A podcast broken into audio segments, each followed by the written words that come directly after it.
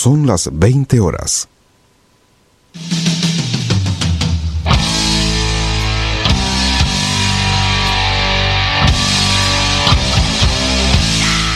Lamentable o afortunadamente, viernes y acá estamos, chiques.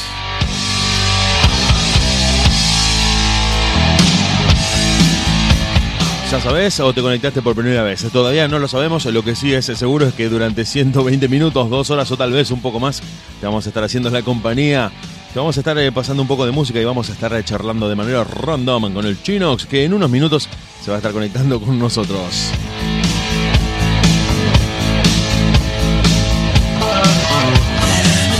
Esto lo vamos a hacer, como siempre, en TheUltima.caster.fm. Ya nos conoces, ya nos tenés en favoritos, nos detestás, nos eliminás cada vez que termina el programa, sea como sea. Quédate con nosotros que desde ahora y hasta las 10 de la noche vamos a estar haciendo la segunda en esta noche de viernes, en la primera del fin de semana. Chiques.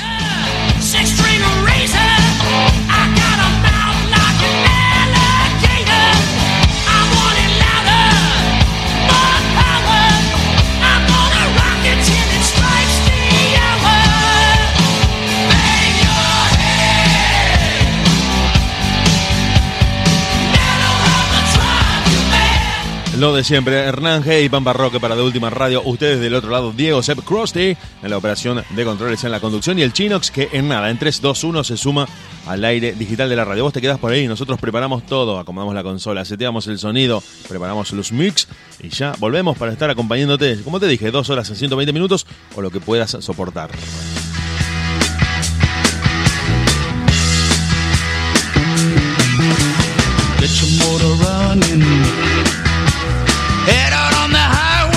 ¿Viste la película Easy Rider que acá se conoció con el desafortunado título de Buscando mi destino? Dennis Hopper, Peter Fonda, dos motociclistas, la contracultura, Jake Nicholson haciendo de abogado totalmente trastornado y un montón de situaciones tremendamente irreales que pasaban en esa época o que tratan de de alguna manera mostrar lo que fue la contracultura de los 60 y que tiene un final, un plot twist que nadie se esperaba. Si no la conoces, alquilala en tu videoclub de confianza o buscala en internet porque seguramente está disponible para ver online, aunque es una película bastante, hasta te diría excesivamente vieja, pero que con esta canción se hizo también famosa su banda sonora que es muy selecta y que pasó a formar parte del imaginario colectivo asociada para siempre a esta película, la de la contracultura, la de agarro la moto y un carro en la ruta.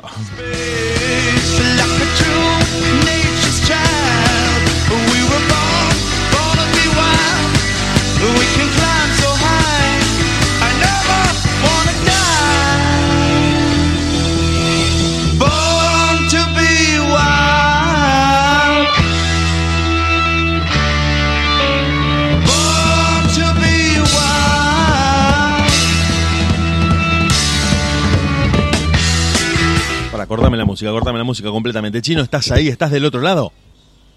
Sí, Dieguito, acá estoy. Perfecto, Buenas noches. perfecto, buenísimo, genial, excelente. Seguimos escuchando música entonces y ya, ya largamos. Dale que va.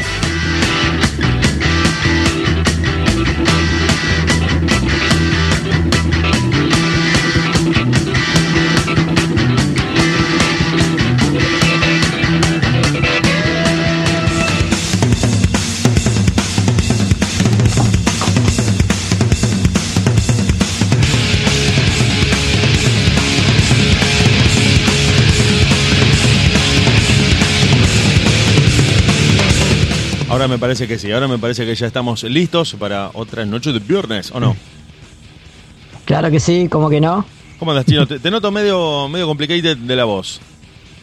Sí, un poquito. Se ve que el, el cambio de clima me, me tiene me tiene mal. Pero no, no, no, una pera, un, Una carraspera por ahí suelta. un mosquito. No, un mosquito ahí que anda dando vueltas. Ya, Na- ya se va a ir. Nada que la ganancia de un micrófono no pueda solucionar. Totalmente. Ah, no, pero es pasajero. En cinco minutos desaparece, o menos. Ah, perfecto, perfecto. Eh. Express. Sí, sí, sí, no pasa nada. Igualmente, te, creo que lo sabes, si podés vivir en la pampa húmeda, podés vivir en cualquier lugar del mundo. Sí, olvídate. Acá, Sí, sí, acá tenés las cuatro esta- estaciones en un solo día. Cuidado. sí, con todas sus variaciones también. Con Seco, todos los. húmedo. Exactamente, el subtropical con estación seca, el medio tropical, el colombiano, el dominicano, Siberia. eh, tenés todo, tenés absolutamente todo. Todo condimentado con una hermosa humedad que hace que que el calor te liquide y que el frío te congele. No, claro, como los otros días, que 21 de máxima, pero al sol, ¿sabe cómo picaba? Sí, sí, la gente no, no está muy acostumbrada a este clima. De hecho, tuve oportunidad de hablar con, con turistas, con extranjeros que vinieron por unos días a Rosario y, las dos cosas que me marcaron fueron, che, qué frío que hace de golpe en tu ciudad y cómo llueve de la nada. Sí, nosotros por ahí no nos damos cuenta porque estamos muy acostumbrados, pero no se la esperaban. Gente que vino de, de lugares muy cálidos y, y se garcó de frío asquerosamente. Vinieron a conocer Rosario y no pudieron salir de... De hecho, ¿sabes lo que me pasó? Viste que tenemos eh, una, una gran, en estos últimos años, una ola inmigratoria de eh, afroamericanos, de, africanos, de gente de países africanos, africanos, no afroamericanos. Keniatos. Claro, han venido del continente africano, pues, precisamente. Y me pasó que estaba en una estación de servicio en invierno y había un, un loquito de estos que se ve que el flaco está acostumbrado al verano constante de su país, y se levantó el loco y le preguntó a la, a la chica que atendía, y le dijo, pleno invierno, tal, no sé, mes de junio como ahora, julio, le dijo, vos por casualidad tenés prendido el aire acondicionado. El tipo estaba, estaba temblando de frío. Y la flaca le dijo, no, ¿cómo voy a tener prendido el aire si hace 3 grados? Dice, porque me estoy muriendo de frío.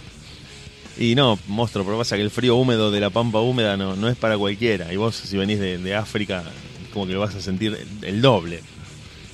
No, olvídate. Bueno, eh, vamos, acá se abren, se abren, dos, dos caminos. Primero voy a contar que tengo un amigo colombiano que también hace unos.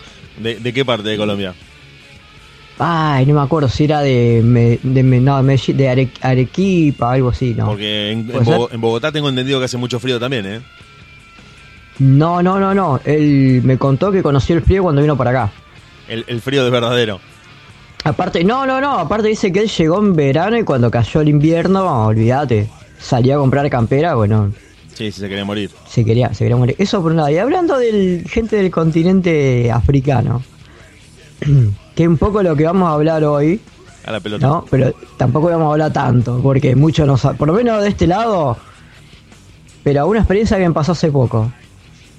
Eh, creo que fue el año pasado, o este año, la verdad que no me acuerdo. Pero de golpe y porrazo me agregaron más de 80 personas en un día a Facebook. Uh, spam de acá a Malasia. Exactamente. Eh, es 80% eran todos de ese, de ese continente. De ese continente, exactamente. Tremendo Así que. ¿Cómo? Unos bots increíbles. No, no, no, no, la verdad que ni idea. Eh, ¿qué, ha pasado? Hay gente que sí, que era de acá, pero um, hablé con uno, hablé con varios, después terminé hablando con uno, eh, hasta por WhatsApp, me pasó su número y ah, todo. bueno, bueno, loco, era, era un humano.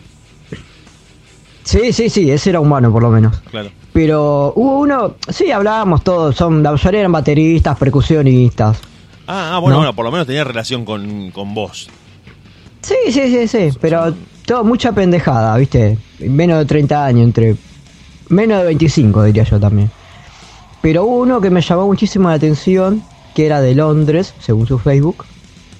Y que automáticamente una vez que lo, que lo acepto me manda el siguiente, el siguiente mensaje escrito en inglés, obviamente. ¿Querés resaltar en el mundo del espectáculo? ¿Querés eh, que tu cara figure en todos los programas de TV? Para que me estás dando eh, miedo. Sí, bueno, que te siga dando. El mismo miedo que te dio a vos fue el miedo que me dio a mí. Te juro, me, me, me, cagué en las patas, ¿no? no hay otra palabra que. Es creepy. sí, eh, dice. ¿Querés ser Illuminati? Me, dice, me pone. No. ¿Qué estaban? ¿Estaban captando gente alrededor del mundo? Imagínate, se me frunció, se me vino un, un frío así de la nada, chao es verdad, nos vigilan, no, nos ven por las cámaras, nos escuchan por, los micrófonos. Y lo más curioso de todo es que me ofrecía para arrancar 10 lucas verdes. Uh. Sí. La, Entonces yo le pasó a Krusty. ¿Cómo? La que le pasó a Krusty. Cuando dice me cayeron con un camión lleno de billetes, no pude decir que no. No, no, no, no, pero al momento, al momento te juro, me cagué las patas y, y no sabía qué hacer. Y se lo compartí a un par de personas. Y agarró una, me dijo, pasame el contacto, me dijo.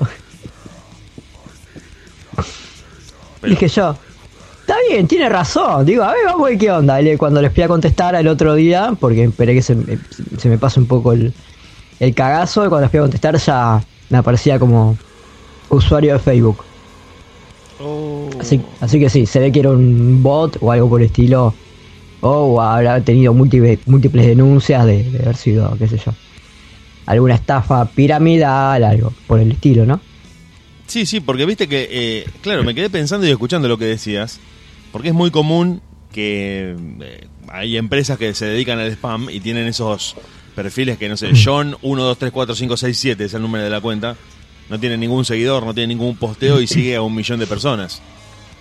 Sí. Entonces vos Sí, decís, sí. loco, nadie hace eso, todo el mundo se mata porque lo sigan y no quiere seguir a nadie. De hecho, la marca de prestigio en las redes es, tengo 10 millones de seguidores y, y sigo a 3, porque soy así. Eh, Claro. Generalmente cuando somos los comunes seguimos a más gente de la que nos sigue a nosotros. O sea, es lo, lo que pasa siempre. Salvo que seas un famoso. Claro, sí, sí, sí, sí. Y, Y bueno, y ahí ven, ah, mira, este tiene muchos seguidores, a ver. Y bueno, vamos, vamos a tirarle una marca, algo, vamos a tirarle un- algún canje si quiere hacer. Pero sí, como va así, hay que ver el otro lado. Sí, sí, sí. si tenés eh, 5.000 seguidores, pero seguías 7.000, eh.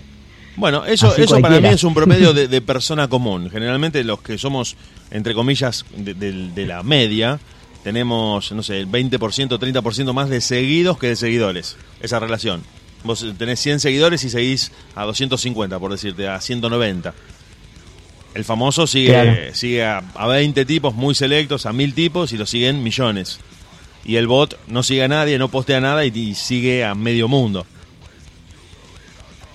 Claro, entras al canal, al, al Claro, no tiene Instagram, posteos, al Facebook, a lo que sea, y está pelado, no hay nada. No hay absolutamente nada. Y te pregunto, y me quedé escuchando, porque a mí me pasó con Instagram, con mi cuenta de Instagram. Mi cuenta de Instagram Oh. es lo menos, ¿entendés? Es lo menos interesante que existe, como para que alguien se quiera tomar el trabajo de hackearme. Eh, de hecho, entro muy poco y me escriben por WhatsApp un, con un amigo, me, me escribe una amiga puntualmente, me dice, ahora te pusiste a vender lentes de sol. Eh, no. Digo, no, nu- nunca los vendí. ¿Por qué? Porque me reventaron, desde tu cuenta me reventaron a mensajes para que compre imitación de Ray Ban y demás. Bueno, pa- para que me Oh, fijo, le digo. Entro y en mi cuenta había un montón de posteos de, de lentes Ray Ban, comprate este, comprate el otro, eh, etcétera, etcétera, etcétera. Y bueno, eh, tuve que recuperar la cuenta a partir de, de, bueno, de, de resetear la contraseña, etcétera. Pero digo, a mí me la estás hackeando. Si, si me hubiese preguntado la contraseña y te la daba, ¿qué me importa la cuenta de Instagram?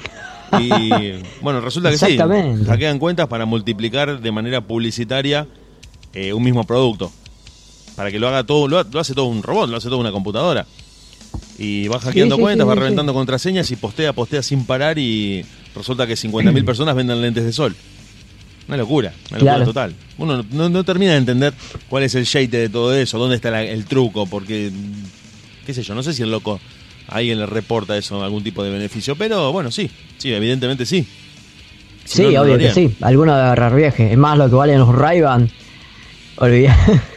Bueno, eh, es que era un precio carnada. No era un precio ridículamente barato como para que vos desconfiaras. Ponele que el ray vale, no sé, ponele que vale mil pesos el, el par de lentes. Que no vale mil Sí. pesos, pero vamos a suponer un ejemplo de un número redondo. Y este no estaba a 150, estaba 850. Y vos decís, ah, mira, un lindo descuento. Porque si algo que vale mil te lo ofrecen a, a 100 o a 50, desconfías automáticamente. claro, O sí, sea, sí, o, sí, o es choreado, o, o es trucho, o es made in China, o algo de eso. Pero si algo que vale mil, te dicen, no, hombre, yo te dejo 900. Bueno, me hago 100 manguitos, eso es un negocio, es más carnada. Claro. Si no, ya como que puedo decir, pará, no, no, pero me está haciendo mucho ruido. Y, y tenía esa onda, tenía esa onda, ofrecían los, los productos ray y bueno, arrobaban a todo el mundo. Todo esto me había robado a todos los contactos, lo- los, había etiquetado a todos. Pero ya te digo, funciona con un robot, con un algoritmo, con alguna computadora. Y me hizo acordar que hay una serie de, de un profesor de secundaria que se vuelve narcotraficante, Breaking Bad, Breaking Bad. Que el loco tenía que lavar un montón de guita, tenía que lavar una palada de guita increíble, y el abogado, que es un personaje que es tan, tan grosso, que tuvo su propia serie, el tipo le dice, déjalo en mis manos, Dice, yo me voy a encargar de lavar la guita. Y el loco le dice, pero ¿cómo vas a hacer? Es un montón de guita. O sea, ni, ni con el lavadero de autos que tengo lo puedo hacer. Y el loco le dice, no, no, no, dice, no te preocupes. Tengo un bielorruso que vive con la madre y que en un sótano tiene 20 computadoras con bots que hacen microdonaciones. Y con eso te vamos, a te vamos a lavar toda la guita porque va a estar gente donando permanentemente. Y bueno, el hijo le había creado una cuenta, un perfil en la compu, para que la gente fuera donando porque el tipo es diagnosticado con cáncer y bueno, no sé si conoces Sí, la historia, sí, pero el tipo Conozco que- la historia, nunca la vi, pero Bueno. conozco más o menos lo que va. Eh, A esta altura ya no, no, no califica como spoiler porque la serie terminó hace 10 años, así que Sí, sí, olvídate. no, no hay excusa para decir, no, no, como me la arruinaste. El tipo le diagnostican cáncer y le dicen, te queda un año de vida. El loco dice, ya fue, ya fue, ya fue todo. Tiene que salvar a su familia, se vuelve narco, etcétera, etcétera. Pero empieza a hacer una cantidad de plata tan grosa que no la podía lavar. Consigue un abogado que era un tipo que caminaba por el delgadísimo límite entre la ley y el delito y le dice, no, no, deja que yo me encargo, yo me ocupo. A ver, ¿qué pasó? ¿Tenés el número? Pues si puedo lograr eso, Y, que eh, un par de laburitos que me que ti- quedan ahí pendientes. El loco era muy groso. El loco era muy, muy groso porque, eh, ya te digo, estaba contactado y estaba conectado con un montón de gente zarpada. Y le dice, tengo un hacker bielorruso. Tengo un hacker bielorruso que dice que lava guita con robots. No, digo, no. Era tremendo, era tremendo. Porque el, Sí. el flaco estaba casado con una mina que era contadora. Y la mina le había hecho un par de manejes, habían comprado un lavadero de autos para lavar un poco la plata y, y- y, de hecho eh, hacían tickets de gente que no había venido como para decir, bueno, viene una banda de gente a lavar el auto, pero era tanta la plata que la esposa le decía, loco, pará porque ya no se sabe qué hacer con este efectivo. Y terminan guardando la plata.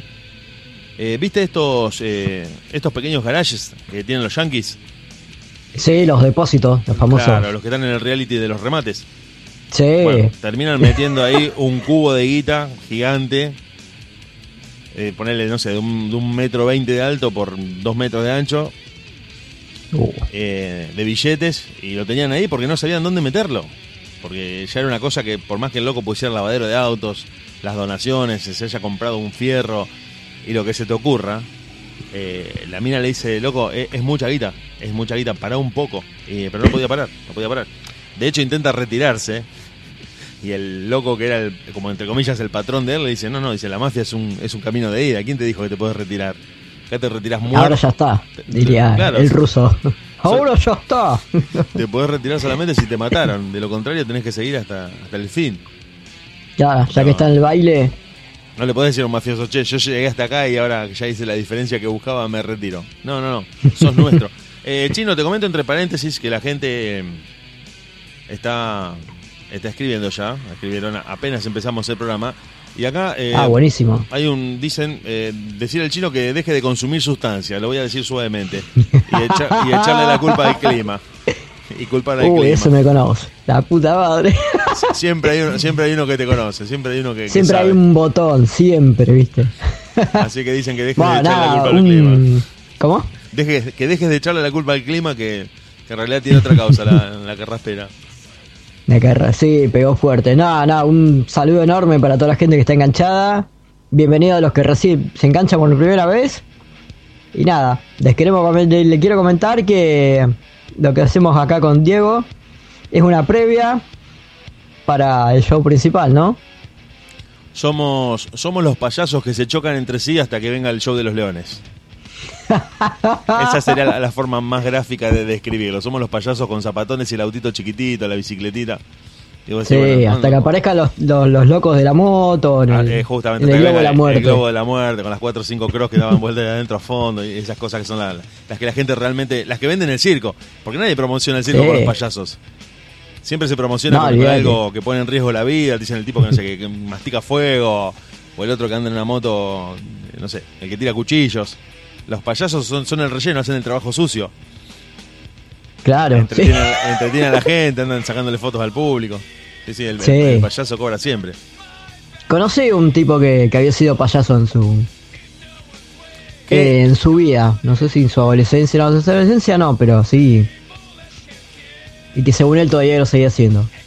Así que son, son especiales. Está... Te cuentan la historia del, del famoso payaso que, que ríe en el show y llega a la casa y llora y y nada, eso. A mí me pasó, eh, yo no, no tengo muy buena onda con los payasos, la verdad que no, no me genera ninguna, tra- ninguna tranquilidad, ni pausa, ni paz. Eh, me pasó por una... Bueno, la, gente que, que es de Rosario lo, va- lo va a entender y el que no es de Rosario y vino durante los 80 y los 90, bueno, los 90 ya creo que ya no estaban, pero en los 80 había varios terrenos baldíos en la zona aledaña de, de lo que hoy, hoy es el Clemente Álvarez, el Hospital Clemente Álvarez, Claro, sí. eh, y los, los circos se, se instalaban ahí, en esos terrenos que eran fiscales, eran aledaños al ferrocarril. Entonces era muy común que, que ahí pusieran la carpa, los animales, la jaula, todo lo demás en ese predio. Y yo vivía muy cerca, vivía a una cuadra de esos terrenos y siempre durante el día íbamos con mis amigos, 6, 7, 9 años, ponele, a ver los preparativos del circo y me pasó dos o tres veces, y esto es algo que como que me marcó, me parece, de encontrar al payaso fuera del show, de día, con la cara lavada, fumando, los zapatos gigantes puestos, pero eh, la camisa medio desabrochada, la peluca corrida. Y es, es una De imagen- civil. Claro. No, no, no, no peor, porque si fue, tuviese estado de civil, posiblemente no lo hubiese reconocido. Era, claro, era era un- uno, uno más de laburando ahí, de los que armaban la Claro. carpa, algo por el estilo. Exacto, porque en el circo es muy común que el que maneja el camión sea trapecista también, la flaca que cobra boletería Sí. se- sea la secretaria del, del mago. Pero el payaso estaba a medio vestir, o sea, tenía un poco de ropa civil y un poco de ropa de payaso. Bueno, pero estaba fresco por lo menos. No, no, se estaba fumando un pucho medio demacrado y esa imagen, Ah, que vi varias veces, no fue la mejor, ni, ni mejor el mejor recuerdo de los payasos. Porque el payaso generalmente uno lo quiere ver producido, vestido así, maquillado perfecto, y trata de no ver la parte en la que no es payaso. claro. Bueno, pero pasa con, con los famosos también. Bueno, el- a mí me pasó, por ejemplo, con, con Jorge Corona, por ejemplo, entre uno de muchos tantos, que cuando era muy, muy chico se iba, cuando iba, época de Mar del Plata, eh, en lo la iba época, en la época que, el, que el pelo era de él. Y no, ya ni, ni pelo tenía y Ah, el tipo seguía. ¿Viste? Pero. Y vos lo, lo veía arriba del escenario, el tipo se cagaba de risa, se, se ponía en jodón con los del público, todo, pero. Después me acuerdo un una mediodía, lo cruzo en la peatonal y digo. ¿Viste? Era muy chiquito. Yo, ay, mirá Jorge Corona. Hola, sí, viste, como una cara diciendo, déjame romper los huevos. Sí, viste que ¿Viste? dicen y siguió que. caminando. No sé si es tan así, pero se, se dice que los comediantes, los comediantes muy exitosos, son tipos extremadamente serios. Claro. Que tienen una Bueno, capacidad también le hacen una, entrevista. ¿Cómo? Que tienen una capacidad natural para hacerte reír, pero que no son gente que se ríe fácil. Son gente más bien seria, mm, no, no, no, de, de- de tendencia a la carcajada inmediata. Claro, sí, igual hay un, una una entrevista que le hacen al, al pelado, ¿cómo se llamaste? El que hacía Kish TV. Wallreich, Ah, One Reich, sí, es verdad, Sebastián. sí. Bueno, y le hacen la entrevista y viste que la mujer también es comediante. Dalia Goodman, sí. Sí. Entonces le preguntaban si cuando estaban comiendo se, cagan, se hacían chistes, se cagaban de risa, cómo era vivir entre dos comediantes juntos. Y le dice, no, esto es lo mismo que ponerle una pareja de son arquitectos y que están hablando de plano mientras comen, No, no, claro. su vida. No, ¿me entendés? Y che dice tal casa hoy, dice tal otra, no, hacen vida normal. Sí, sí, eh, El de comediante hecho, lo mismo. Creo, y a ver si aplica esto que pensás vos, que aplica ese principio mediante el cual mientras vos más cerca estás de algo, sos el que menos lo disfruta. No, claro, obvio, obvio. Es como que la gente, la no, gente que no, te... no, no, es cuando ya te tomaste algo como laburo, Bueno, eh, después ya... Para, para ellos es algo totalmente profesional. Hacen los chistes Claro. a conciencia, calculan el efecto que puede tener un chiste para ponerlo antes o después, si va como remate. Lo hacen de una manera ya no espontánea. Y No no están riéndose todo el tiempo a carcajadas. Lo de ellos es, totalmente profesional. Pero pensaba en, el- Claro. en, el, eh, en esa, digamos, teoría o esa creencia de que vos decís, che, eh, ¿a qué te dedicas vos, chino? Tengo una panadería. No, te, vivís comiendo facturas. No, no, no, no, ni las toco. Ni las toco. ¿Y vos? No, yo, yo vendo fiambre. ¿Todo el tiempo comiendo mortadela? No. No, fru- frutas como. Claro. Entonces Claro, capaz que los primeros días sí, pero después ya... No querés saber más nada. Eh, yo pienso eso, yo pienso eso. Y también lo pienso, ya que nosotros que siempre hablamos todos los viernes de, de las bandas, que el, el tipo que está en la banda es el que menos disfruta la música que esa banda genera, que esa, que esa banda compone. Porque está todo el tiempo con los arreglos, con los ensayos. hablo de músico mega profesional que tiene esos contratos de hacer unas 300 presentaciones por año. Ya es un laburo. Sí, sí, sí. Y ¿sabes eh, por, con quién lo asocio directamente? Con las bandas viejas. Con las bandas muy viejas. La banda joven, la banda que está de ida, digamos, que está tratando de, de llegar al éxito, de pegarla. Esa banda sí está como viviendo una experiencia entre amigos donde quieren obtener el éxito. Pero a mí me pasó eh, el año, sí, 2019, que fue el último concierto que vi antes de la pandemia, el de Maiden en Vélez, que te, te cuento siempre. Sí. Los tipos ni se miraban en el escenario. Eran, eran cinco viejos que iban a cumplir con un laburo, pero ni ensayan, porque hace 30 años que tocan las mismas canciones. Ya saben cuándo se calla uno, cuándo viene el corte, cuándo viene el arreglito, cuándo empieza el solo. Dice, vos loco, hacé tu laburo, yo hago el mío, termina el recital, ni, ni al hotel donde estás vos voy. Me tomo el primer avión y nos encontramos en el próximo país donde toquemos. Porque Claro. tienen un grado de profesionalismo. Ah, igual, igual para mí algo de disfrute tienen ellos. Si no, ahí Bruce Dickinson ya se hubiera ido a la miércoles hace rato. Es que se fue. Se fue, escri- Bueno, sí, escribió, escribió, pero- escribió un libro, lo leyó él y, y la madre y dijo, no, mejor vuelvo a Maiden porque como escritor no, no es lo mío. Eh, No, tiene- claro, tiene pero vos fijate pero- que el tipo es multimillonario, tiene no sé cuántas empresas. Bueno, a, eh, a raíz de Maiden, pero yo creo que el, el chabón puede laburar de cualquier otro Sí, eh, sí, sí. oficio de todos los que conoce el tipo, ha estudiado, ¿no? Pero me arriesgo a pensar que no, no siente la misma adrenalina que puede sentir un pibe de 20 años que te dicen, che, vas a ser telonero de Metallica. Vos te morís. Vos te morís. Y estás como en el momento de tu vida. Pero en Metallica le dicen, mañana tenés que tocar en Australia. Fui 20 veces a Australia. No, como que no, me- no me genera una locura. Voy, cumplo con mi trabajo, cumplo con lo que firmé, con el contrato que hice con el sello, pero no creo que los tipos se suban al avión envueltos en una adrenalina de nervios, decir, uy, vamos a tocar en Suiza. Fui a todo el mundo, tocando en Antártida. Claro, claro que capaz son- que la primera vez ya, sí, vamos a conocer, que este que lo otro, pero ya. Lo dijo, lo dijo Lars Ulrich. Lo dijo Lars Ulrich una vez cuando, cuando mm, sacan el disco negro, el Black Album, el, el tan famoso disco de Metallica, que dividió aguas pero que los hizo famosos alrededor del mundo. Lars Ulrich no sé si lo pensó en voz alta, si lo traicionó el subconsciente o, o fue un acto de sincericidio y dijo, esto es la cima, de ahora en adelante Metallica va cuesta abajo. No, digo yo, no te la puedo creer el tipo lo quiso decir como diciendo, bueno, de acá en adelante no vamos a poder lograr más nada mejor que esto.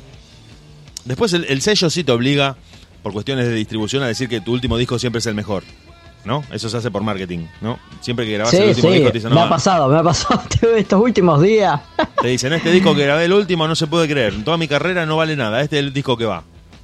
Pero loco, ¿no? En serio me decís, sí, si compras lo que... Ahora, bueno, se puede descargar, pero en el momento en el que vos tenías que comprar el disco, te decían, este último comprás, que sacamos, toda mi vida eh, se resume en este último disco que sacamos. ¿En serio me estás diciendo? Te lo juro por mi vieja, el perro y, y mi tío de Santiago del Estero. Bueno, te lo compro. che, no estaba tan bueno el disco. No, el que viene va a ser el mejor. Hijo de, ya, ya te lo compré, la tu hermano. Bueno, Chino, te mandan saludos en tu fans club desde General Lagos. Oh, muchísimas gracias. Ya Un beso esto- enorme para toda la gente allá. Esto es internacional, como podemos ver. Ya, ya trasciende la, la frontera de la circunvalación. Bien, bien, la estamos Sí, pegando. Bueno, nada, a toda la gente que está escuchando, si quieren mandar mensajes ahí en la página de, de- de la radio, de última.caster.fm está el número. Y a los que quieran pedir un tema, si quieren, también pueden hacerlo. Los que quieran opinar también. Cualquier Exactamente. comentario es bienvenido. Siempre aun- con buena onda, obviamente. Y con mala onda también, que, que- que escriban lo, lo que sientan, lo que les salga. Y le, le contamos a la gente que... Hacemos frente a todo. Exactamente, exactamente. Así lo- como lo dijiste vos. A las 9 de la noche ya quedó como algo, como una seña de este programa, como una seña de identidad de este programa, que a las 9 menos monedas suena el chamamé. Es- ya quedó. Chamamé, cábala. Ya, quedó. Ya no podemos, no podemos renunciar a eso porque si no, no seríamos nosotros. Entonces, pidan canciones. Si te copa el chamamé, espera porque a las 9 metemos un chamametazo ahí terrible, un, un, un palavecino, un- o algo más tradicional, un argentino luna, lo que se te ocurra, algo de folclore. Seguramente metemos un tarragorros, que es tan, tan famoso. Tarraborro. Me, me tocó estar Tomá. en Curuzucuatia, sí. Hay una estatua de tarragorros a la entrada. No me digas. Sí, sí, a la entrada de Tarraborro era el que se había tatuado el escudo de Argentina, ¿puede ser en, en la cabeza? ¿O me equivoco? Ya la, la palabra, las palabras tarragorros, tatuaje y, y cabeza son como muy fuertes para una sola oración.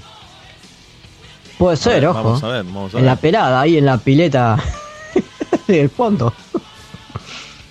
De la casa quinta decís vos, a ver. Sí, sí. No, pero.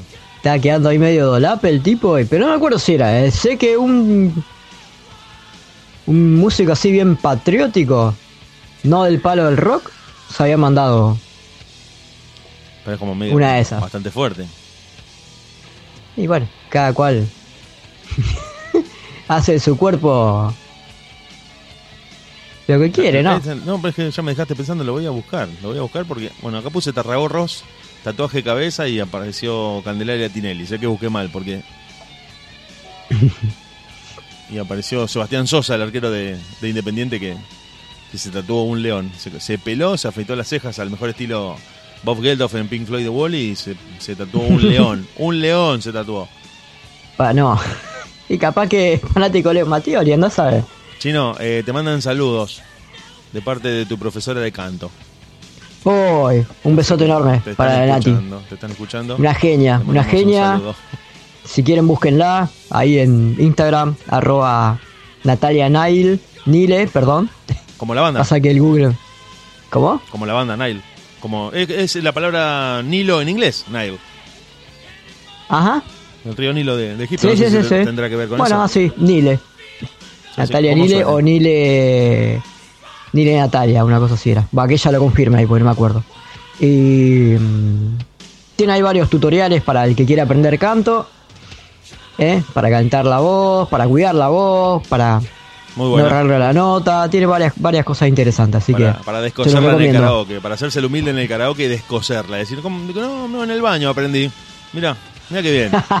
Natalia Nile, si la quieren contactar. Chicas, búsquenla en Instagram, en las redes, que la van a encontrar para, para una data, unos tips. Y si, si quieren aprender canto, no sé si aprender canto, porque no solamente es eso, sino también, como dijiste vos muy bien, que está bueno, eh, es cuidar la voz para los que trabajan con la voz. Si vos te la pasas Claro. hablando, si sos docente, por ejemplo, eh, está bueno proteger la voz, algunas, algunos tips para, para cuidar la voz, no forzarla mucho.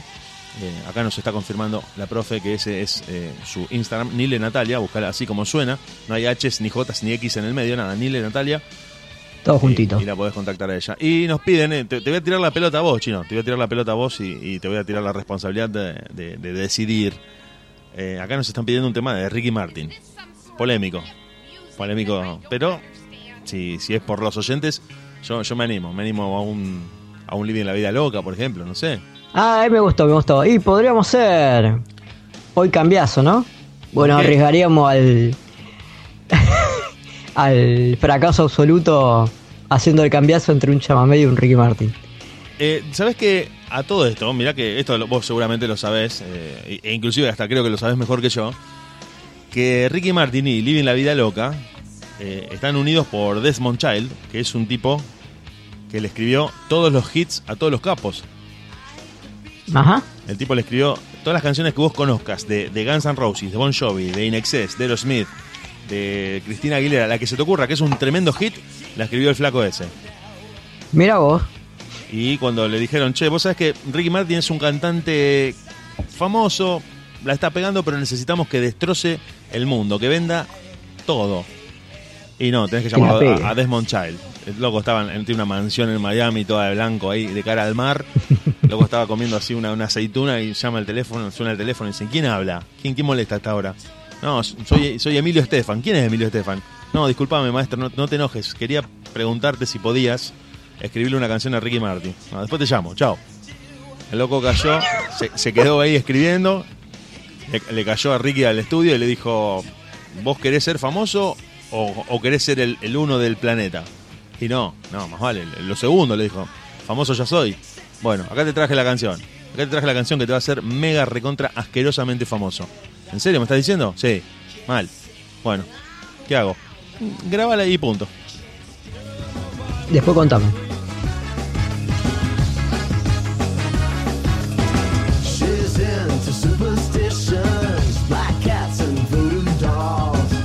Ya sabemos lo que pasó con Ricky Martin después de esta canción.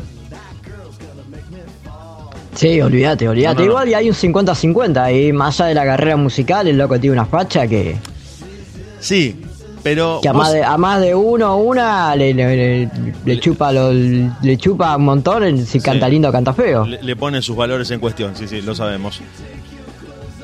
Pero Así que en es términos un complemento. en términos discográficos eh, lo hizo pegar el gran golpe a nivel comercial y te demuestra cómo la producción y la composición son en mí desde mi punto de vista más importantes que, que todo lo demás.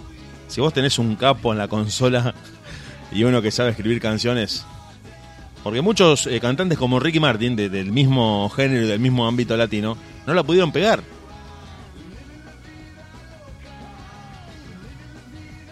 A, pesar de ser muy apuestos y demás, pero eh, Sony BMG... Es más, no sé si está involucrado David Geffen acá con, con Ricky Martin. Le dijeron, no, para, para que yo tengo el teléfono del que va. Yo tengo el teléfono de- de- del que escribe y rompe todo. Bueno, dale, dale, vamos con ese. Porque este, este flaco Desmond Child es- es- tiene como un touch para, para las canciones que, que hace que la canción sea inmediatamente exitosa. No, no es que. Claro, sabe, cuál es la posta. El loco, el loco eh, labura de. Le preguntaron en una entrevista: ¿A qué te dedicas musicalmente? Escribo números uno, respondió. O sea, claro. Mierda, qué humildad, cuánta humildad el- junta. Pasa que el tipo dice, un día me llamó Tyler y le colgué el teléfono. Steven Tyler, el cantante de los Smith, me llamó y le colgué el teléfono. No me molesté que estoy escribiendo para Bon Jovi. Ah, oh, eh, disculpa, le dijo Tyler. Te llamo en otro momento, maestro. Gracias. Che, y, y Steven Tyler a Aerosmith le escribe, le escribe los temas. Steven Tyler lo que hace con las canciones es agregarle a, a estas de Desmond Child, ¿no? A ver si esta la conocemos.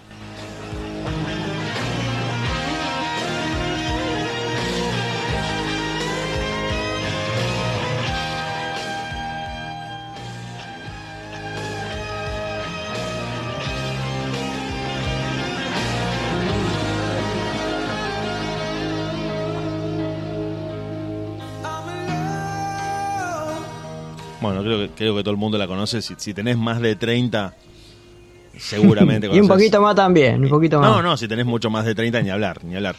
Porque lo Sí. que, lo que mm, logró este tipo, Desmond Child, es que la banda fuera una. De ser una banda de su propio género, a ser una banda mundial, a ser una banda internacional. De hecho, Desmond Child estuvo en el Get a Grip. El tipo dice: eh, Te traje tres baladas para, para que agregues a este disco. Ah, ¿cuáles son, monstruo? Crazy Crying y Amazing. No. Donde las grabaron. Tremendo. Ya sabes, grabaron el video con Alicia Silverstone y, y el resto es historia conocida. Aerosmith se volvió. Es la única banda que tiene un parque temático en Disney. Ajá, sí, sí, sí. Es una sí. cosa totalmente. pero inimaginable para cualquier otra banda. Volvemos, volvemos a la música que estábamos escuchando nosotros. Sí, no, igualmente a la, la gente que está escuchando le recomiendo que escuche Aerosmith porque no solamente es los, los greatest hits que tiene. ¿eh?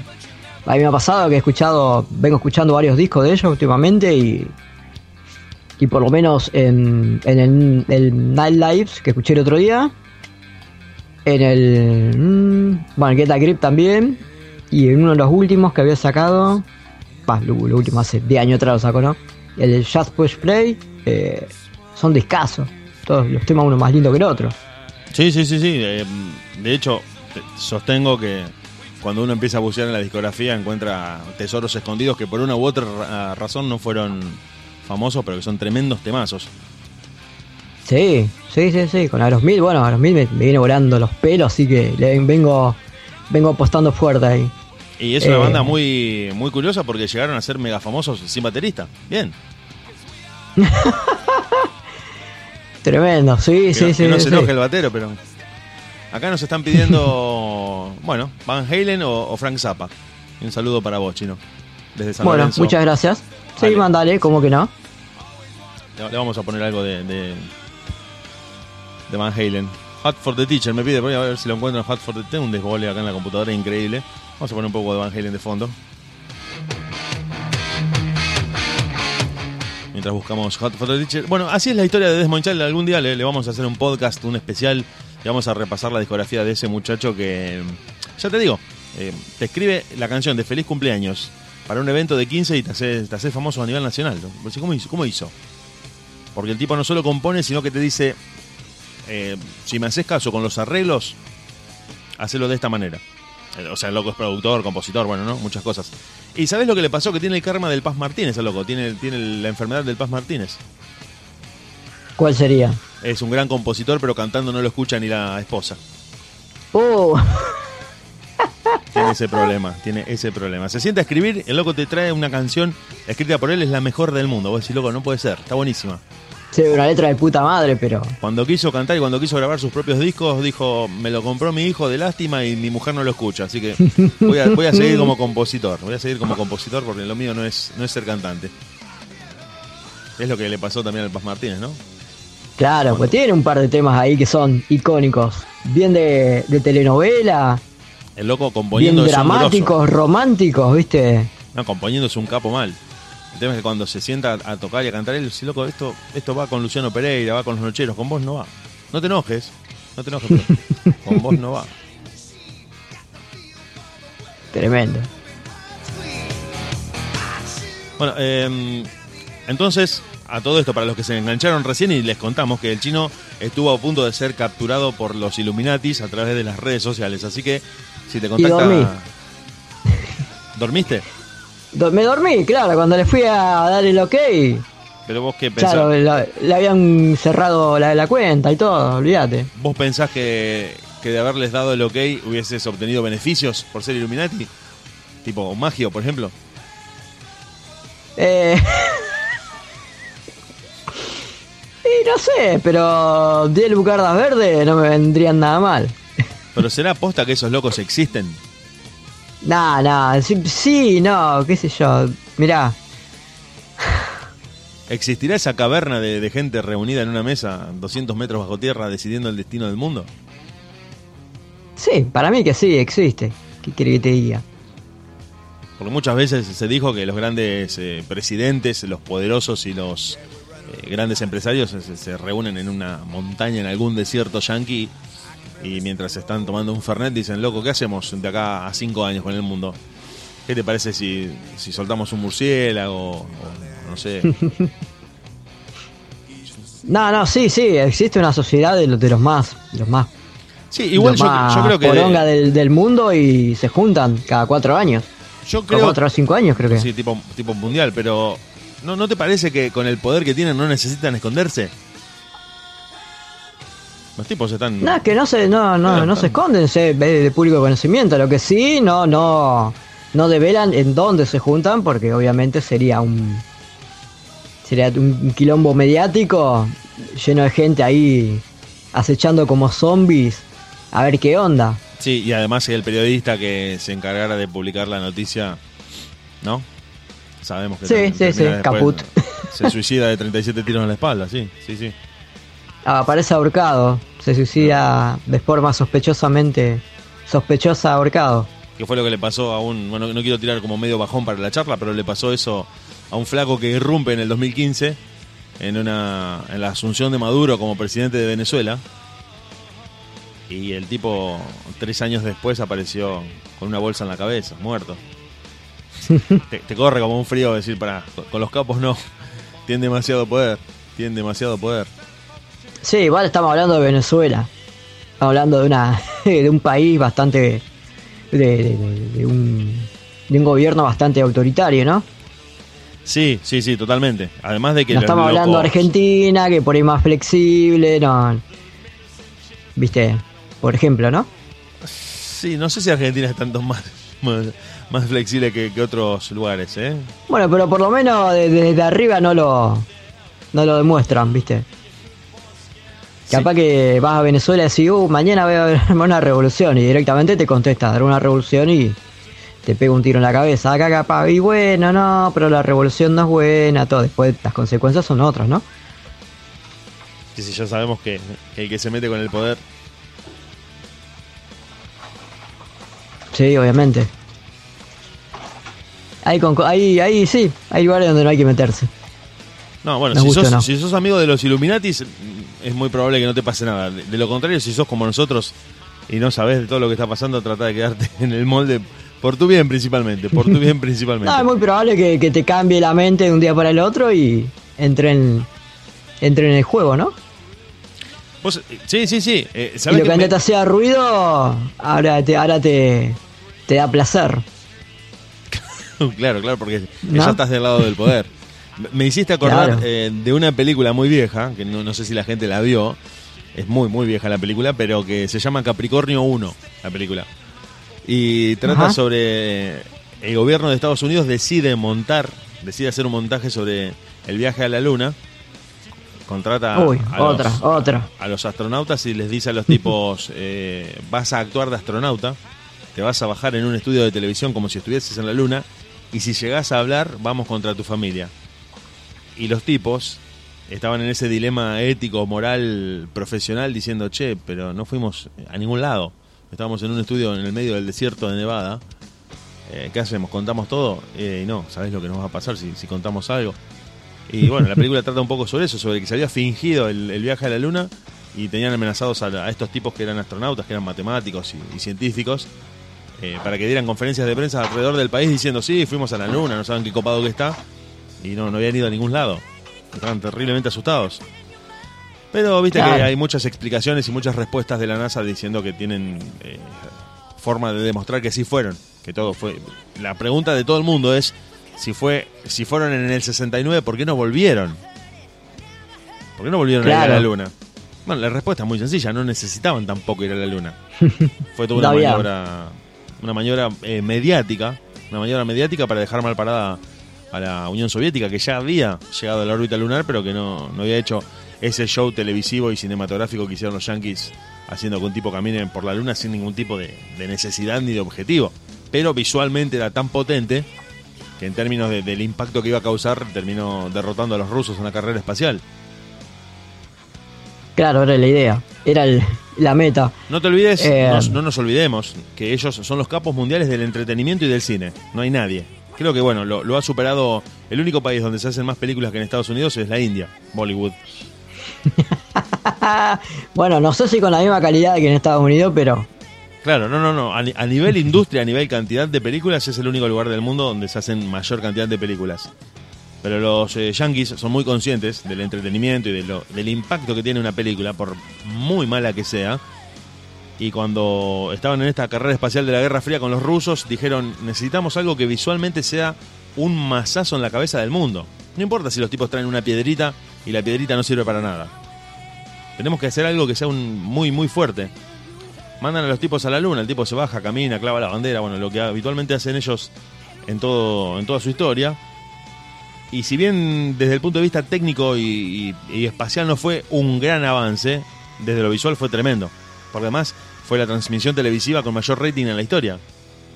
sí, sí, sí, sí, sí. sí. Mi vieja me comentaba que estaban todos ahí prendidos, ahí de unos vecinos y estaban. Claro, no- no eran como podía 20 creer. monos metidos ahí adentro viendo. Justamente, justamente. Además, los tipos muy conscientes de que no, no había un televisor por hogar, sino que era una época en la que vos tenías que caminar tres cuadras a lo de un vecino que tenía tele, iba a concentrar a un montón de gente alrededor de una pantalla y, les iba a garantizar a ellos una publicidad y una propaganda, principalmente más que una publicidad, que iba a derrotar a la Unión Soviética.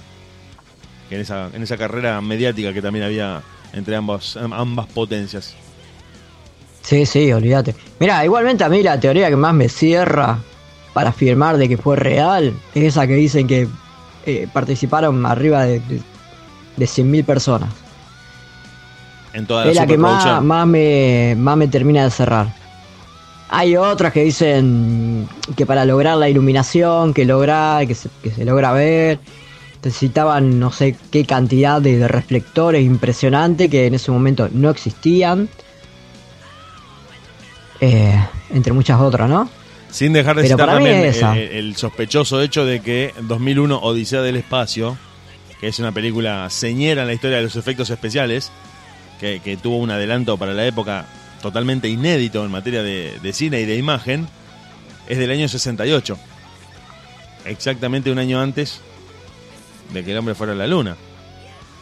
Y tuvo una Mm. calidad de efectos especiales que no se consiguió ni siquiera en los años posteriores con el desarrollo de nuevas cámaras y nuevas técnicas de digitales de, de reproducción de ese tipo de efectos. Y se dijo que Stanley Kubrick estaba involucrado en esta secta Illuminati a la que le dijeron eh, tenemos que tenemos que hacer que el hombre haya ido a la luna. Déjalo por mi cuenta. Déjalo por mi cuenta, yo me encargo de que, de que la gente compre el tomuer y se lo vendemos. Se dice eso. Claro, sí, sí, sí, sí. sí. Y se Sí, dice igual, no sé, no sé qué habrá pasado, no sé cómo estaba la tecnología en ese momento. Pero vos viendo que tenían, creo, televisores blanco y negro todavía en esa época, ¿no? Sí, los televisores eran blanco y negro. Televisores blanco y negro. eh, la, la comunicación todavía no era lo que es hoy, por ejemplo. Eh, en realidad, la comunicación al alcance masivo del gran público no era lo que es hoy. Tengo que decir Claro. eso. Las pantallas táctiles que estamos usando en nuestros teléfonos existen desde el año 71. Bueno, ahí está, a eso es lo que voy. Pasa que nosotros no estábamos enterados de que existían. Ese No, no, obvio, obvio. el detalle. Y- O no sabíamos, no sabían cómo ponerla en un rectangulito plano. no, no, sí, la, usaban para, para comunicaciones de computadoras, Ajá. pero solamente en el ámbito militar.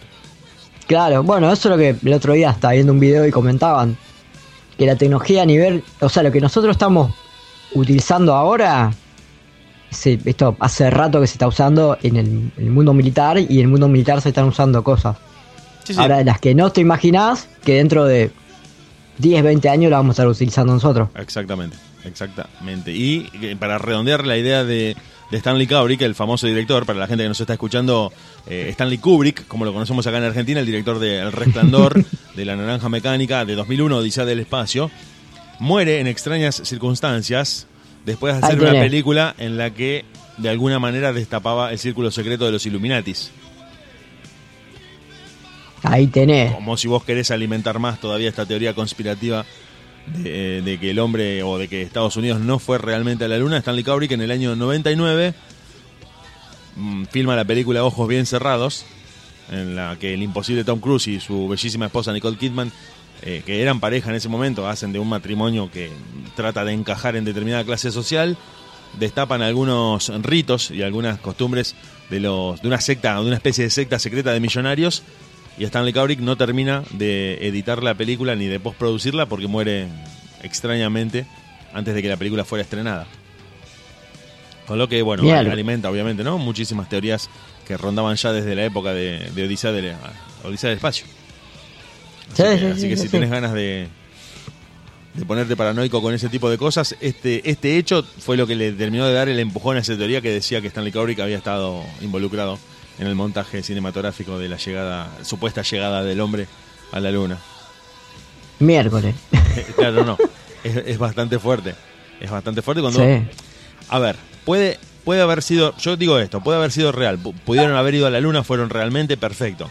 Pero en el caso de que no haya sido, tenemos una cantidad tan grande de elementos para pensarlo y para atar cabos que también podemos conspirar tranquilos. Ese es el tema, no es que te estás agarrando de algo que no existe. Entonces, te empieza a hacer Claro, es que ruido. siempre, siempre te dejan algún, algún algo ahí para Claro, dejarte ellos, viste, pensando y recalculando, a ver. Ellos le dicen pará. easter eggs, Claro, el famoso easter egg. Sí, sí, sí. porque ellos eh, tienen por costumbre, digamos, nosotros no lo hacemos. Acá vos te sentás el domingo en tu casa y vas a comprar el huevo de Pascua de chocolate al negocio de la otra cuadra. Pero ellos, viste que los, los desparraman por algún lugar y los tenés que buscar.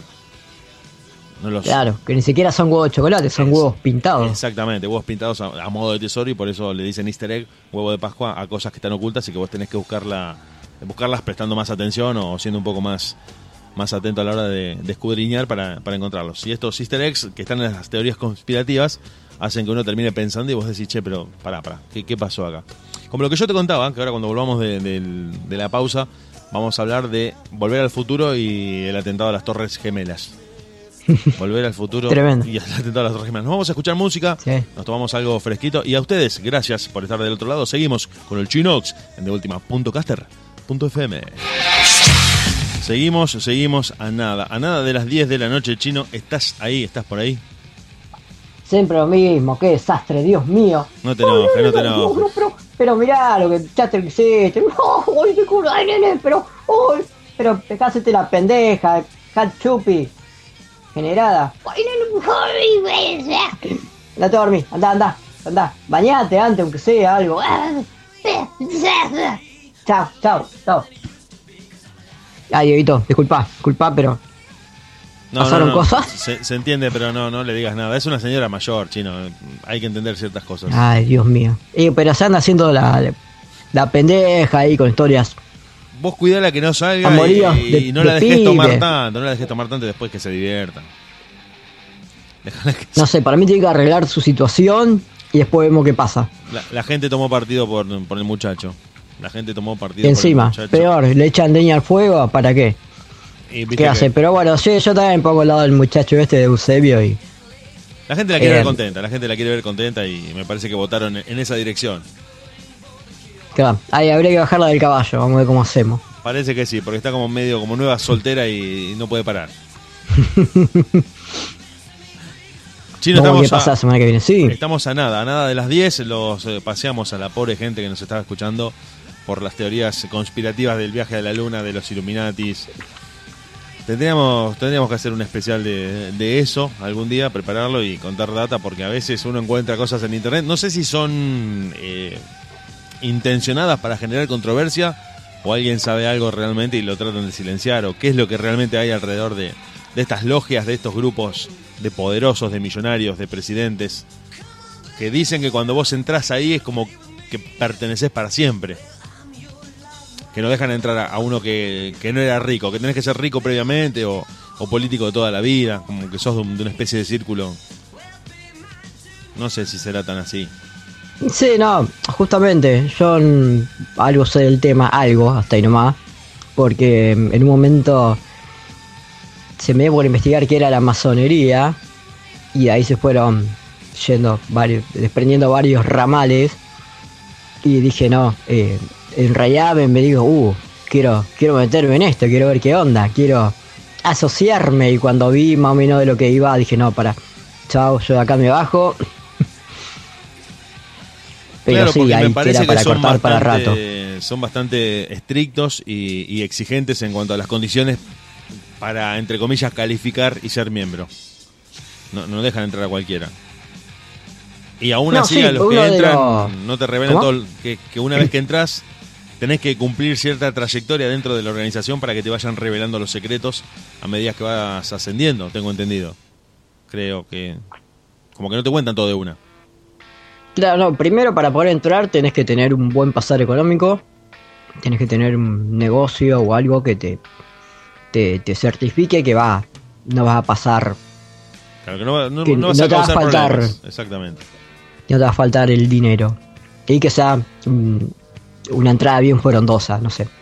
Sí, sí. Un que negocio que importante. ju- justo a fin de mes. No importa, no importa de dónde venga la guita, pero... Ah, no, no, igualmente... eso te iba a preguntar. ¿No tiene que ser de, de fuentes legales? ¿Cómo? ¿No tiene que ser de, de orígenes legales la plata? Ah, de ahí no sabría confirmarte, pero por lo poco que estuve viendo, hay muchos famosos que son masón. Es más, ¿sabes, ¿sabes cómo se me dio por meterme en el investigar todo esto? Porque mm, cuando sacan el billete de 5 pesos de circulación, me puse a pensar, che, ¿quién estaba en el de un peso? ¿Vos te acordás quién estaba en el de un peso? Carlos Pellegrini, uno de los de la generación Carlos Pellegrini. 80. Sí, señor. Claro, el- fue el presidente del Banco Nación, el primero, ¿no? El primer presidente y uno de los miembros más prominentes de la, de la generación del 80 de Argentina. Claro. Eran todos masones. Y claro. Bueno, y ahí empecé a ver. En el primero estaba Carlos Pellegrini.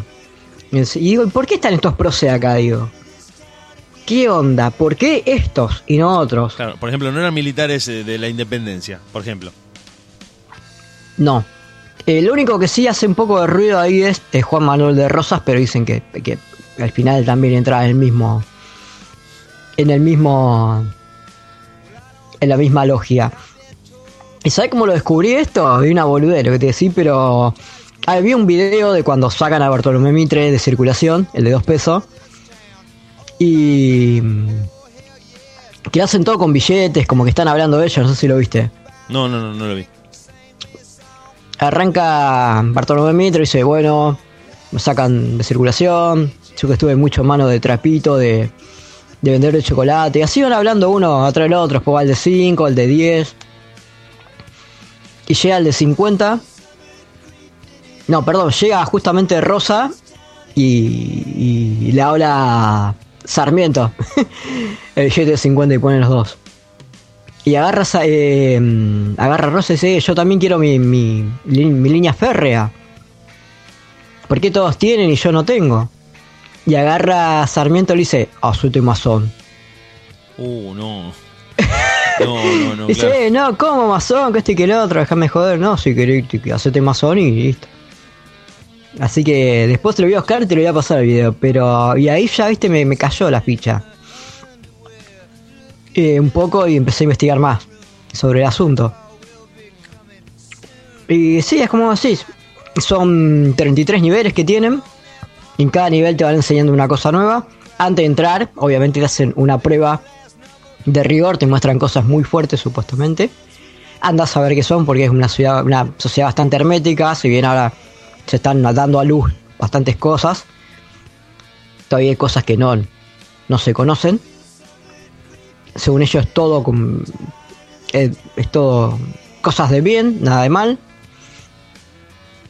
Y nada. eh, cada nivel que vas superando es una prueba que te dan, una enseñanza nueva. Y el límite es el nivel 33. Un número Entonces- arbitrario. ¿Por qué 33? ¿Por qué no 30, por ejemplo? La verdad que no tengo la ni la más pálida idea. Solo ellos saben. Sí, sí, sé que son muy eh, esotéricos, muy supersticiosos y que tienen una debilidad Sí. por los números y las cifras tremenda. Sí, o sea, no es cualquier Exactamente. número. Por la arquitectura también, porque Claro, viene de ahí el tema. exacto, ellos tenían un secreto de, de construcción que, que les, eh, que les dio el acceso a las más altas esferas del poder porque tenían las eh, secretos de, de- de bóvedas de, de- de la, la escuadra y el compás, que son los símbolos masónicos, les garantizaban Claro. una posibilidad de construir edificios eternos. Entonces los empiezan a llamar los de la iglesia, los reyes, y dicen, mira, el castillo que construimos nosotros dura mil años, no, que mil años, toda la vida dura, Eh, aguanta una invasión, un bombardeo, lo que se te ocurra. Bueno, ¿qué, claro, qué- de la favor iglesia a fue, medio, medio controversial ahí porque mm, ellos crean la, la logia masónica eh, porque no, o sea, eran creyentes, pero no, no, no se adecuaban a las leyes de la iglesia católica. Venía por ahí, entonces ellos creían en un dios, pero no de la forma que, le- que se le imponía la iglesia católica. Entonces crean la logia masónica, con lo cual la iglesia católica no está, pero para nada de acuerdo. Pero bueno, en un momento se tuvieron que bajar la- los lienzos de la iglesia y decir, che, vení a hacerme la iglesia, haceme, el, haceme esto, haceme aquello, que te sale tan lindo. Claro, claro, es que eso- También. es- justamente eso les, les da un acceso y una, un intercambio de favores del tipo yo te construyo la iglesia, te, te hago el castillo, pero vos después me debes favores eternamente. Entonces empiezan a escalar en el poder y, pasan a formar parte de, de las esferas de, de los donde están todos los poderosos, de donde se decide el destino del mundo. Y Claro. eso ya, ya los pone en otro lugar. De ser una logia marginal, de ser una logia eh, lateral, empiezan ya a, a hablar de, de- de igual a igual con los presidentes, con los, con los religiosos, con la gente que, que- ¿no? Con los ricos. Claro, bueno, ellos dicen que entre ellos no hay diferencias, ¿no? Nada, que se juntan, que hacen sus famosas juntadas. Por Van eso, todos vestidos iguales. claro, por eso Lenny ¿Cómo? le, le- le metió una patada al señor Burns. Claro. Y mm, nada. Así que mm, ahí son todos iguales. Después cada cual va a ir haciendo su vida y en el puesto que le, corresponde, ¿no? Pero mm, hay algo que también me hizo muchísimo ruido, dejando el tema de- ¿cómo se llama esto? Inclinación política y todo eso de lado, ideología.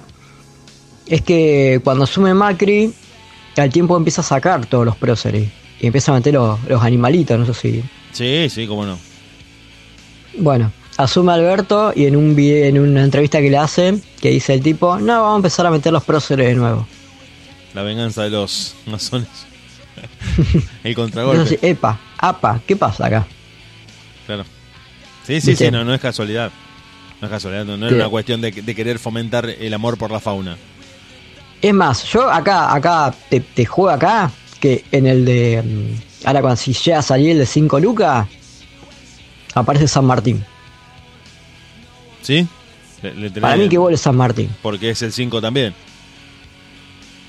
Claro, sí, no sé si tendrá, hasta ahí ya no llego a ver de Para qué. mí, para mí que sí, están relacionados los dos números 5. Tiene que ser fija que, que va a salir en el de 5000 y no ni en el de 10000 ni en el de 2000. Tiene que ser en el de 5000. Por esa coincidencia Sí, para mí que de sí. estaba en el de 5. San Martín Reloaded. Sí, sí, sí. Va a venir con ojo biónico. Porque viste que San Martín, bueno, no, no sé si vos lo sabés porque vos eh, por ahí sos bastante joven, yo, yo lo llegué a ver, pero San Martín históricamente aparecía viejo en los billetes. Ajá. Por, Mirá, primer- no, por no, primera no vez en el billete de 5 pesos, fue la primera vez que apareció joven. Siempre aparecía el San Martín del exilio, el San Martín canoso con bigotes blancos. Claro, sí, sí, sí. sí. En las monedas, en cualquier billete que agarrás de la época, preguntarle o sea, a, tu- a cualquier eh, persona de, de tu familia eh, que tenga más de 40, que se acuerda de los billetes de 10 mil pesos. Bueno, ahora estoy pensando. No, ya Belgrano. no, los de, de San Martín eran todos, estaba, estaba viejo. No era joven. En cambio, por ejemplo, Belgrano está siempre igual. En los de 10 mil pesos del año 78 y en los de 10 pesos, que son del mismo color, bueno, de hecho hay una equivalencia en esos billetes viejos y los nuevos. Belgrano en el de 10 pesos está igual. Y, y de hecho, si revisas, todos están jóvenes menos San Martín. Era el único que salía viejo. Mirá, Entonces, digamos, si uno empieza a hilar un poco más, más finamente, más agudamente en eso, empieza a encontrar significados. Y no sé si te lo conté a vos, no sé si te lo conté, lo debo haber contado tantas veces en la radio que después me termino olvidando. Pero hay una serie que invito a que cualquiera que la, que la quiera ver la pueda encontrar en las redes, en las plataformas, que se llama House of Cards, que es sobre los políticos. Eh, está ambientada en la cocina del poder de Estados Unidos, no sé si te lo he contado esto. pero- sí, sí, me lo recomendaste y hasta el momento no, no, le, no le he dado pelota, pero ya, ya arrancaré por ahí. Bueno, Iré te, por te- ese te lado. recomiendo que la busques en español porque por ahí van muy al palo con el inglés y, y te puede perder. Pero la cuestión es que el tipo, no sé si te lo conté a vos, bueno, ya te digo, capaz que lo conté, pero la cuestión es que el tipo llega presidente, caen cuatro chatas, cuatro por cuatro a la casa a las 2 de la mañana. El loco dice, soy el presidente, no, ¿Qué es? no, no me pueden tocar. No, dice, venimos en nombre de alguien más poderoso que vos. Loco dice, ¿cómo? En, en 15 minutos estate listo que, que nos vamos. El loco no entendía nada. Imagínate, dice acá me, me revientan los talibanes. Claro, me voy a secuestrar, ¿qué onda? Se encuentra con un flaco y le dice, "Mm, no entiendo nada. Dice, ¿qué es esto? Yo soy el, pre- soy el uno del mundo. porque El presidente de Estados Unidos es uno de los tipos más poderosos del planeta. O sea, solamente rivaliza con, con China, con Putin, no sé. Con alguno muy zarpado. No, no, le dicen, ahora formás parte de una organización eh, que, que tiene a ciertos miembros en, en su, en su cuerpo y eh, tal fecha de tal año hacemos la reunión anual. El, el tipo no lo podía creer. Llega esa fecha y el tipo y se juntan todos en un bosque, como decís vos, eran todos iguales en esa reunión, pero que eran todos dueños de empresas, millonarios, políticos de otros países. Y el tipo cuando llega, el que lo estaba acompañando, le dice, acá se juntan todos los años los 80 tipos más poderosos del mundo. Y en un asado y en una cena de camaradería deciden qué va a pasar con el planeta y el destino de 7 mil millones de personas. Toma. El loco no, no sabía qué responder. Dice, loco, ¿me estás, me- ¿qué hago? No, dice, callate y aprende. No, no. Y por ejemplo, se estaban charlando, Mierda. estaba tomando algo así en un, en un break, en la picada, y estaba hablando con un tipo que había visto por primera vez, y el tipo le dice, no, yo tengo una empresa tan grosa que estoy tratando de meter un presidente en un país latinoamericano y estoy tratando de, de meter un golpe de Estado para que entre mi candidato que me va a favorecer con un montón de contratos. Claro, O sea, bueno, a sí, ese nivel eso estaba. pasa.